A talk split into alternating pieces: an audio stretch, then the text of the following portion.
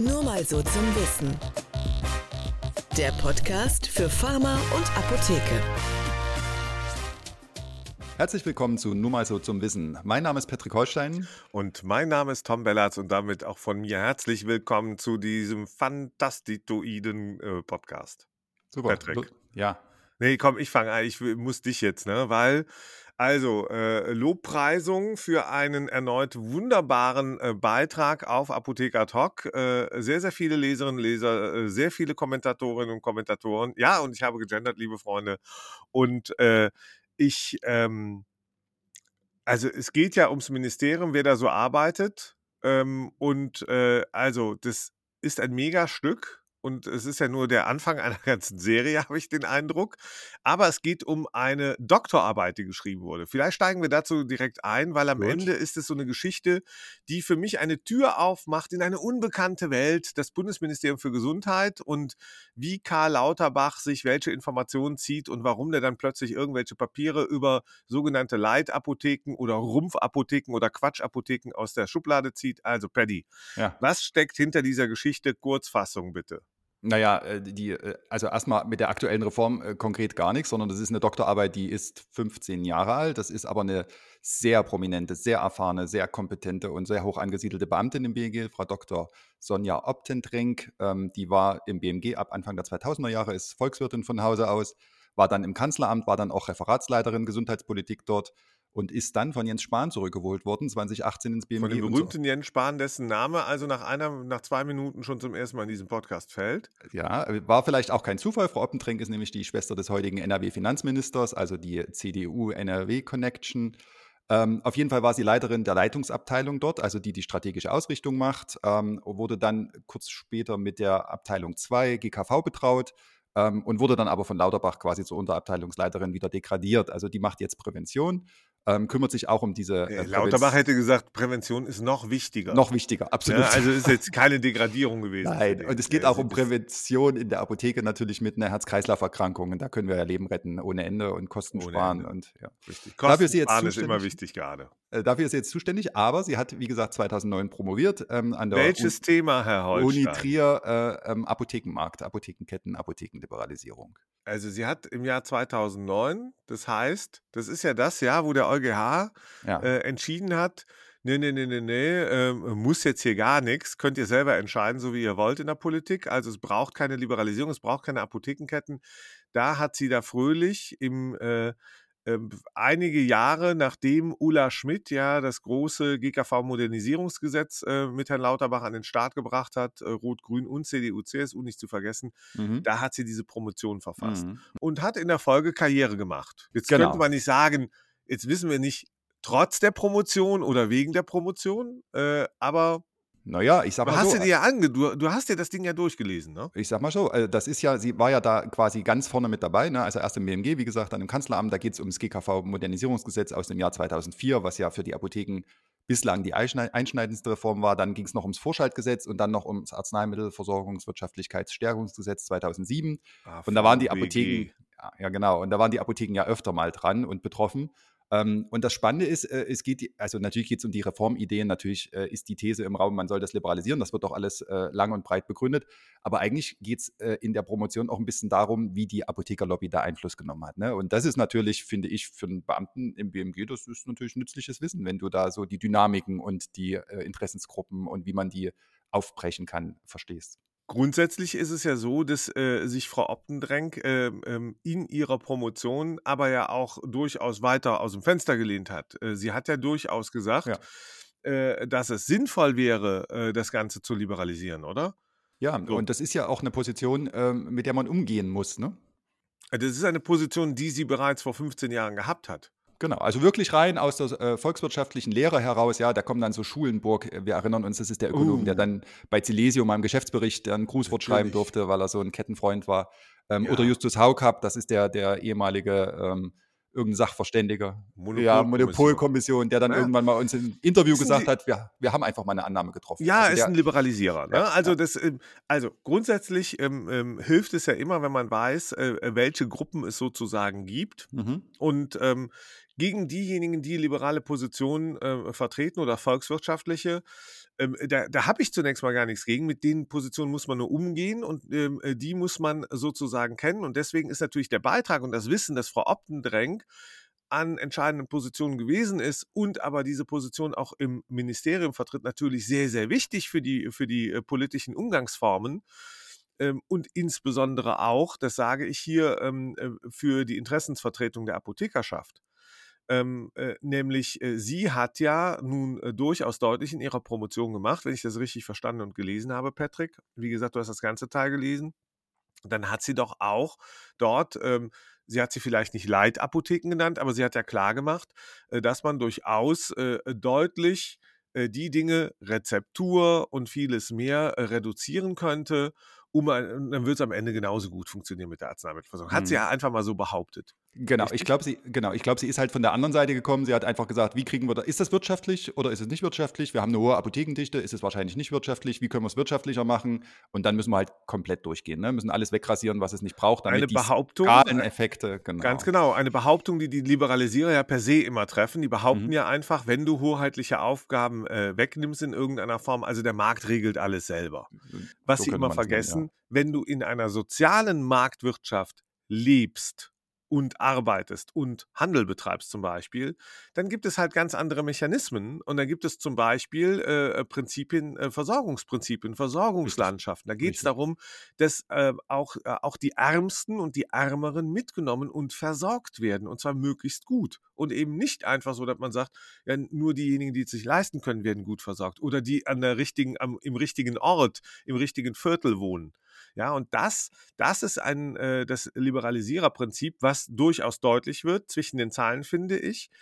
Ähm, und deswegen ist der Beitrag auch so wichtig ähm, und auch diese Klärung. Und man würde am liebsten von allen Beamtinnen und Beamten äh, wissen im BMG, die dort irgendwelche Funktionen haben. Erstens, wo haben die vorher gearbeitet? Haben die beim GKV Spitzenverband gearbeitet oder, oder, oder? Das hat ja dann der nächste Beitrag, äh, den, den ihr heute, wir nehmen äh, am Dienstag auf. Äh, wir erscheinen Donnerstag, also den ihr dann auch in dieser Woche schon veröffentlicht habt. Da geht es ja auch um die Beamten, die in, in wesentlichen Positionen sind, wenn es um Apotheke und Arzneimittel geht und äh, die eine Vita haben, wo du manchmal so denkst, ach so, die haben auch beim GKV-Spitzenverband gearbeitet und waren da in Funktion. Und jetzt sind sie im BMG und ich denke dann immer so, verdient man da besser?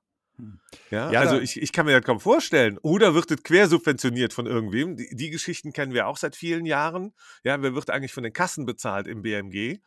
Ähm, und dass die dann ausgerechnet für Arzneimittel ähm, äh, zuständig sind, wo sie mit den Rabattverträgen so viel Scheiß gebaut haben in den letzten äh, 10, äh, 15 Jahren ähm, und in die Krise geführt haben, äh, was Lieferengpässe angeht äh, das dahingestellt. Ich weiche ab, aber mein, mein wichtiges Thema ist, ich hätte gerne ein Transparenzregister, Mhm. Nicht nur für das BMG, sondern für alle Ministerien.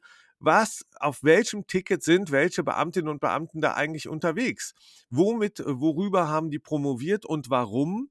Und welche politische Linie vertreten die da in der Folge? Hm. Das interessiert mich schon noch, oder? Ent, entweder so rum oder, ich meine, das hörst du ja von den Kassenbossen, hörst du das ja auch auf und runter. Ne? Die äh, Versorgung muss effizient sein, es gibt keine Zeit für Gespräche oder für Zuwendung in der Apotheke, Apotheken sollen abgeben und ähm, das ist so eine, so eine ganz volkswirtschaftliche Betrachtung, die auch wirklich völlig an der Realität vorbeigeht. Das ist die Realität der Krankenkassen. Das ist die Realität, die Realität der Krankenkassen, der Krankenkassen genau. ist doch schon längst, dass die Versicherten dort ja gar nicht mehr gut betreut werden. Mhm oder, oder die Patientinnen und Patienten. Ja, das, das ist ja genau die Effizienz, die sie bei uns spiegeln. Die Effizienz findet nicht in den Vorstandsetagen ab mhm. oder, oder bei, bei sonst irgendwelchen tollen Programmen und, und äh, Podcasts, die sie sich ausdenken, um ihre eigene ähm, Professionalität zur Schau zu tragen, sondern da geht es um was ganz anderes. Da geht es äh, tatsächlich darum, möglichst wenig zu machen mit den Menschen. Effizienz heißt hier, du hast es schon gesagt, volkswirtschaftlich einfach zu schauen, was kriege ich für den billigsten Euro an Top-Leistung auf dem Rücken zum Beispiel von Leistungserbringern und genau. Leistungserbringern genau. wie Apotheken. Das ist doch das einzige Thema eigentlich. Und das, und das, das strotzt ja auch aus dieser Doktorarbeit heraus, dass die Apotheker wirklich als Lobby gesehen werden, was sie bestimmt auch wirklich ein großes Stück sind, natürlich, muss man ja sagen. Ähm, aber was es natürlich braucht, sowohl bei den Kassen als auch im Ministerium, wäre eine Versorgungsabteilung. Also jemand, der sagt, okay, ich respektiere aber, dass da eine gute Versorgung stattfinden soll und ich sorge dafür, dass eine gute Versorgung stattfinden kann ähm, und dass nicht die Leistungserbringer das selber machen und sich ständig dem Ruf aussetzen müssen. Es ginge nur ums Geld. Und Wo die Versorgung, Gründe. ich kenne Frau Optendrenk nicht persönlich. Ja, so. Wo, was ich allerdings so ein bisschen, äh, was ich ja auch einschleiche, wenn ich den Versorgungsbegriff gehöre und mhm. höre, Jens Spahn hat sie dann geholt. Also die war dann im Kanzleramt. Das Kanzleramt CDU geführt, äh, seit vielen Jahren, seit 2005 übrigens. Genau. Seit 2005. Das heißt, als sie dann irgendwann äh, Karriere gemacht hat, mit in der Uni-Karriere durch war, ist sie dann an äh, ins, ins Kanzleramt äh, gekommen, ins BMG gekommen und so weiter. Jeweils in CDU, Achtung, in CDU geführten Ministerien beziehungsweise Behörden. Punkt. So, da ist sie dann reingekommen. Der Bruder ist heute seit vielen Jahren schon ein Kreisvorsitzender in NRW in der CDU, fast genauso lange übrigens wie Jens Spahn in einem Nachbar, benachbarten Kreis in NRW. Ja, äh, die beiden kennen sich aus der Jungen Union ähm, und, und da ist sie in Funktion gekommen ich unterstelle ihr gar nicht parteipolitisch irgendwas, aber es ist ja zumindest symptomatisch, dass Karl Lauterbach, äh, der ein SPD-Mann ist, als nächstes gesagt hat, die Frau Optendrenk, die ist mir zu sehr Spahn und CDU und sonst irgendwie die, du hast es gesagt, degradiere ich mal. Ich, ich das noch heißt, es gibt ja. hier parteipolitische Positionen und die scheinen zumindest bei CDU, CSU und aber auch bei der SPD und auch bei den Grünen ähm, mit Apothekenliberalisierung einherzugehen. Hm. Das ist doch das, was da rauskommt, oder nicht? Absolut, das war doch das große Thema, als Lauterbach angetreten ist und die, äh, das BMG äh, äh, mit Kassenlobbyisten geflutet hat, ne? also da die, die, die Kassenvertreter da in Funktion gebracht hat, na klar. So, das, das ist das zentrale Thema und darum geht es ähm, auch in der Berichterstattung von Apotheker hoc, die ich nicht nur deswegen feiere, weil du Chefredakteur und ich herausgehst. Wir, wir sind doch übrigens heute mit unserem Unternehmen 18 Jahre alt, wir sind volljährig, yes. feiern wir auch später noch äh, angemessen, aber der, der, wichtige Punkt, Patrick, bei so einer Berichterstattung ist ja eben diese Unabhängigkeit. Und diese Befürchtung, dass die Unabhängigkeit, dass die nicht nur in unserer Branche viele nicht haben, mhm. ja, ähm, im Dunstkreis der Abda, sondern äh, dass sie halt auch im Ministerium und in Behörden äh, äh und auch bei Beamtinnen und bei Beamten, die ja per se überparteilich sein und agieren sollen, dass es die genau nicht gibt sondern dass die eben parteilich sind. Und das zeigt übrigens auch schon eine Promotion. Das meine ich nicht nur in einem politischen Sinne parteilich, genau. sondern die haben eine vorgefertigte Meinung, die sie sich auf Kosten des Steuerzahlers an Unis oder sonst irgendwie erarbeitet haben, wer ihnen da doch immer finanziert hat. Und damit sagen sie dann, nee, das System müssen wir eigentlich verändern. Und werden die nächsten Dekaden daran arbeiten, egal ob sie im Kanzleramt, im Ministerium oder sonst wo sitzen. Das ist das Groteske in diesem Staat, dass dann auch noch Apothekerinnen und Apotheker mit, mit all den Steuern, die sie zahlen müssen, die Angestellten, genau solche Leute finanzieren. Und so eine Politik. Das ist das Groteske. Es geht gar nicht darum, dass die Versorgung nicht äh, äh, ähm, äh, besser werden darf, sondern ähm, so eine Promotion, auch wenn sie 15 Jahre alt ist, die hat ja heute noch Bestand, die findest du heute immer noch die wird heute noch zitiert, aber das Schlimmste ist, die stellt ja ausschließlich nicht belegte Behauptungen auf mhm. über Arzneimittelversorgung. Und da befinden wir uns ja wieder im Hier und Jetzt.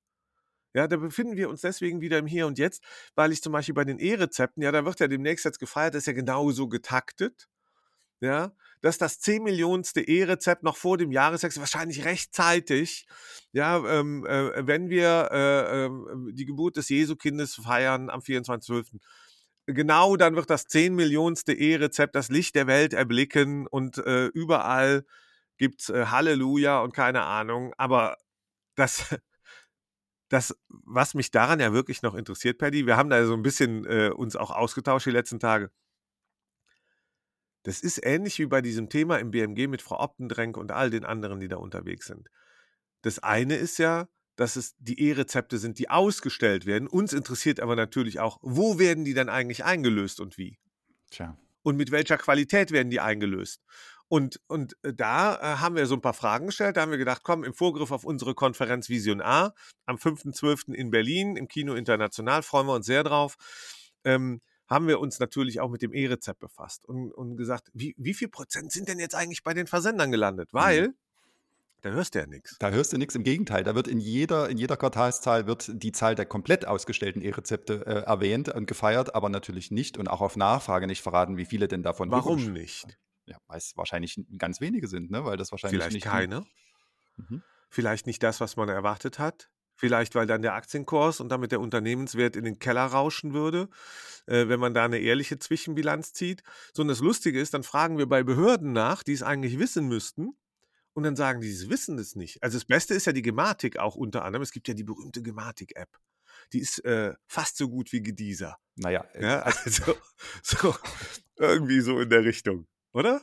Ja, also die, die Gematik äh, weiß nicht, äh, also gut, dass sie nicht weiß, wo die Rezepte gelandet sind, okay, geschenkt oder dass sie das nicht klassifiziert und clustert.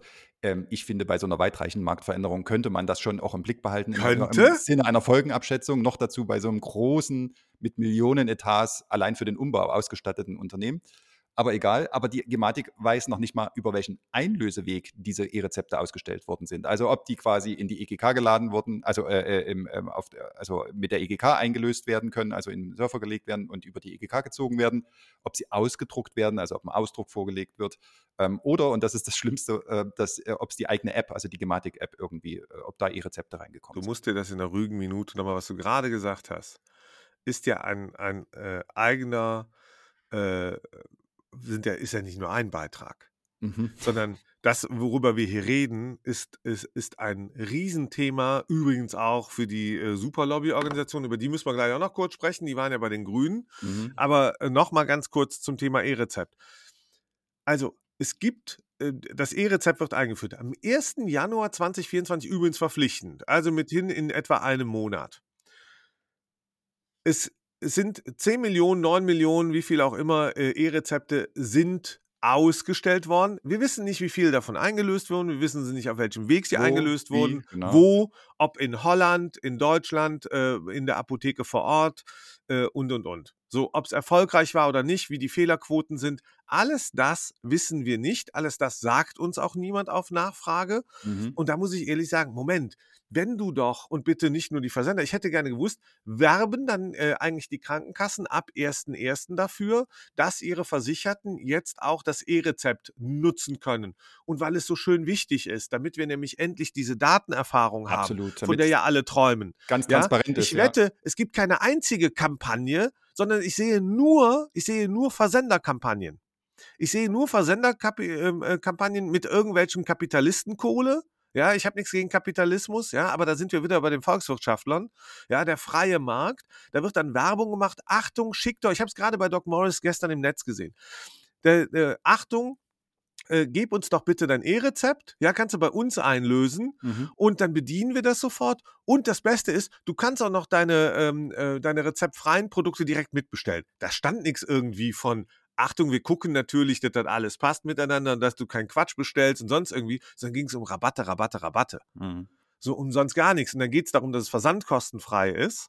Ja, ähm, und, und diese Geschichten. Aber, und das ist für mich das Allerwichtigste, Patrick, an dieser Stelle, es gibt keine Zahlen, Daten, Fakten, es gibt keine, die veröffentlicht werden. Und das wäre aber das Wichtigste und das wäre das Mindeste, was wir alle als Bürgerinnen und Bürger, nicht nur als Publizisten, sondern als Bürgerinnen und Bürger verlangen dürfen und müssen von der Politik, dass sie gefälligst uns sagt, dass sie uns nicht in ein, äh, ein schwarzes Loch laufen lässt, weil wenn es tatsächlich so sein sollte, was ich persönlich gar nicht glaube, ich glaube, die, äh, die Einlösung von E-Rezepten bei Versandapotheken ist eine marginale, weiterhin marginale Größenordnung mhm. übrigens. Und genau deswegen veröffentlichen die auch gar nichts dazu.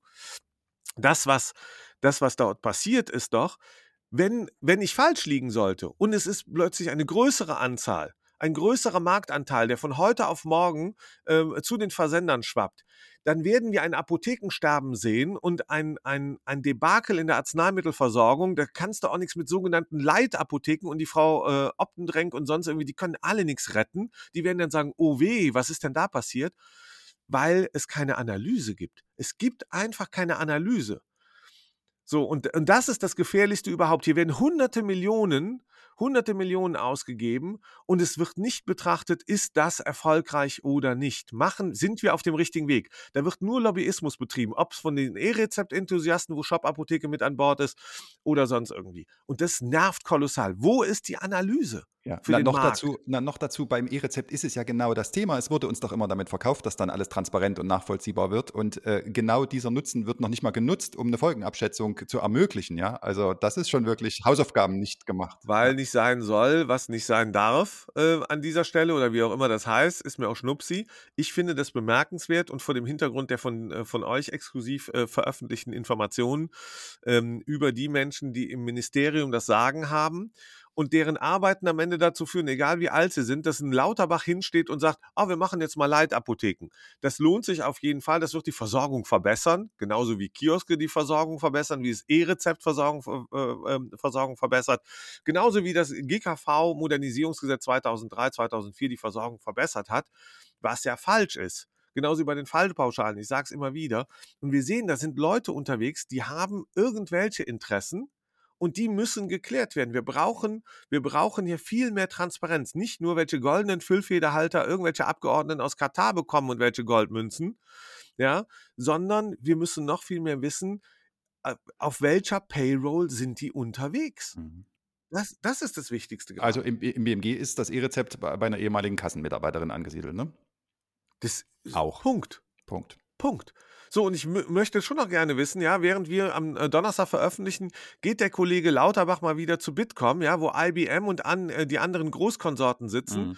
und werden dann sagen, ja, hier, äh, das ist, das ist ja auch alles, er wird dann zum 312. Mal sagen, wie schlecht wir sind bei der Digitalisierung des Gesundheitswesens. Und da sage ich, lieber Karl Lauterbach, das Schlechteste bei der Digitalisierung des Gesundheitswesens und der, der größte Mangel an Transparenz gibt es ausgerechnet beim E-Rezept, das am 01.01.2024 Kraft treten wird.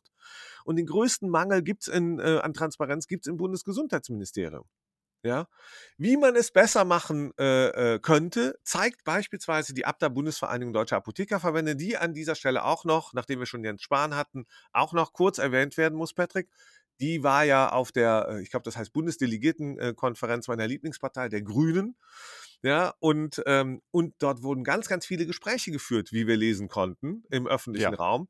Also es ist ein Parteitag, da äh, hat man sich dann für viele, ich glaube für 13.000 Euro oder so, einen Stand eingekauft, war damit einer der größten Förderer der Grünen.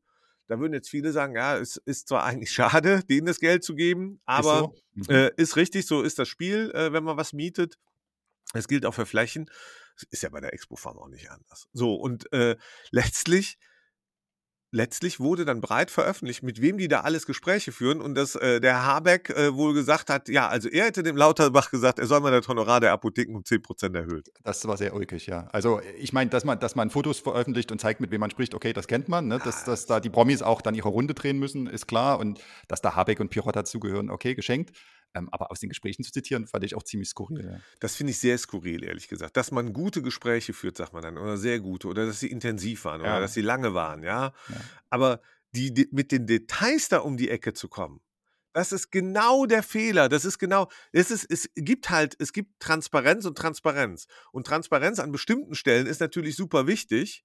Aber während die einen noch nicht mal den Apotheken sagen, ja, ähm, ähm, was sie für eine Doktorarbeit geschrieben haben oder ähm, äh, bei wem sie, äh, bei wem sie in den Lobbykurs gegangen sind oder dass sie vorher beim GKV-Spitzenverband waren oder oder oder oder für welche Position sie eigentlich stehen oder wo die E-Rezepte eingelöst werden. Alles das intransparent. Und die Lobbyorganisation der deutschen Apothekerschaft, eine der größten Profi-Organisationen in diesem Bereich, ähm, äh, verkündet dann äh, hochtransparent, äh, äh, dass bereits der, der Vizekanzler und Wirtschaftsminister gesagt hat, er hätte den Lauterbach angewiesen, 10% mehr Honorar ob es den Apotheken gefällt oder nicht. Also eigentlich müsste er es ja machen, ne? aber ich glaube, das ist so eine Pseudotransparenz, weil warum sollte der drüber reden, wenn er es machen würde? Also er könnte es ja machen. Aber ich wollte da gerade sagen, das Wirtschaftsministerium kann es ja machen. Ja. Der kann es doch einfach machen. Also es ist einfach ein großer Scheiß. Ja. Entschuldigung, es ist ein großer Scheiß und so funktioniert auch Lobbyarbeit nicht. Ja, die funktioniert halt anders und, und ähm, man munitioniert sich anders, man spricht anders, man darf zusammen ja auch feiern und Sommerfeste und Spargelfahrten. Parteitage gehen, na klar. Man soll und auf Parteitage gehen, das finde ich super. Das ist genau richtig, das zu tun. Aber da spricht man miteinander. Man gibt doch der Politik nicht das, äh, das Gefühl, das nächste, was passiert, ist, dass die Inhalte der Gespräche öffentlich gemacht werden. Also so blöd musst du mal sein, wirklich. Aber mein Gott. Gut. Patrick. Tagesordnung abgehakt. Boah. Ja. Also ich ähm, freue mich sehr auf unsere Konferenz nächste Absolut. Woche. Vision A, äh, Digitalkonferenz. Wir beide werden äh, live auf der Bühne sein. Äh, natürlich äh, und äh, die offiziell 100. Ausgabe von Nur mal so zum Wissen feiern, weil das war nämlich die 99 äh, ein halbste Ausgabe offiziell. Und äh, mit uns auf der Bühne sind noch viele andere Leute aus der Apotheke, äh, tolle Menschen, die sich engagieren bei den Demonstrationen, bei den Protesten, die Stimmung machen, die mit Politikern Politikern sprechen, äh, die einfach sehr persönliche Positionen haben. Wir werden auch ganz besondere Zahlen, Daten, Fakten dabei haben. Äh, äh, dabei werden äh, Leute sein von Inside Health, von El Pato mit ganz, ganz äh, tollen und wichtigen Daten und auch von der Treuhand Hannover. Dr. Schwintek wird dabei sein, also freue ich mich sehr drauf. Das äh, wird eine bombastische Veranstaltung, insbesondere weil wir sie auch live streamen werden über Apotheker ad hoc. Ähm, und abends gibt es dann die Verleihung der Vision A Awards, wo ich mich persönlich auch zum Jahresabschluss echt drauf freue. Also, was haben die Proteste gebracht? Wie geht es weiter? Das wird nächste Woche unser Thema sein. Wir verabschieden uns bis dahin. Vielen Dank fürs Zuhören. Genau, man darf uns übrigens äh, schreiben, auch an Post nur mal so zum Wissen. Man bekommt uns überall, wo es Podcasts gibt. Ihr, wisst ihr schon alles, ja, wie Eulen nach Athen tragen gerade. Also in diesem Sinne, tschüss und bye bye. Ciao. Ja, das war sehr, sehr transparent, was wir heute gemacht spannend. haben. Spannend. Sehr, sehr transparent. Sehr spannend. Ja, schön.